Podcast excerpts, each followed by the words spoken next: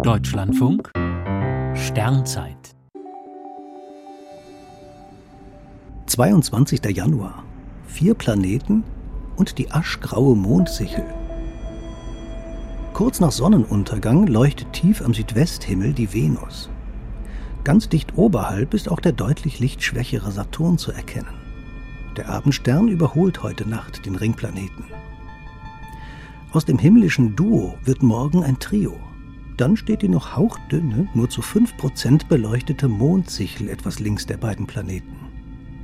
Mond, Venus und Saturn sind nur zu sehen, wenn der Blick an den Südwesthorizont frei von hohen Bäumen, Häusern oder Bergen ist. Spätestens am Dienstag ist die Mondsichel spielend leicht zu erkennen. Sie steht dann schon ein ganzes Stück höher am Firmament. Wenn es dunkel genug ist, ist sogar die komplette Mondscheibe zu sehen. Die schmale Sichel wird direkt vom Sonnenlicht beschienen. Der aschgraue Rest des Mondes leuchtet im Erdschein.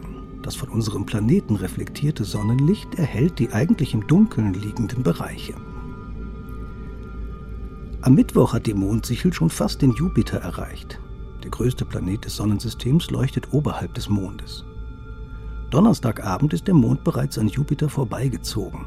Das aschgraue Mondlicht verschwindet dann allmählich, denn die Mondsichel wird immer dicker und heller und überstrahlt das schwächer werdende Glimmen. In der Nacht zum 31. Januar nähert sich der schon mehr als halb beleuchtete Mond schließlich unserem Nachbarplaneten Mars. Bis zum Monatsende zeigt sich am Abendhimmel die wunderbare Planetentournee des Mondes. Sie führt von Venus und Saturn über Jupiter zum Mars.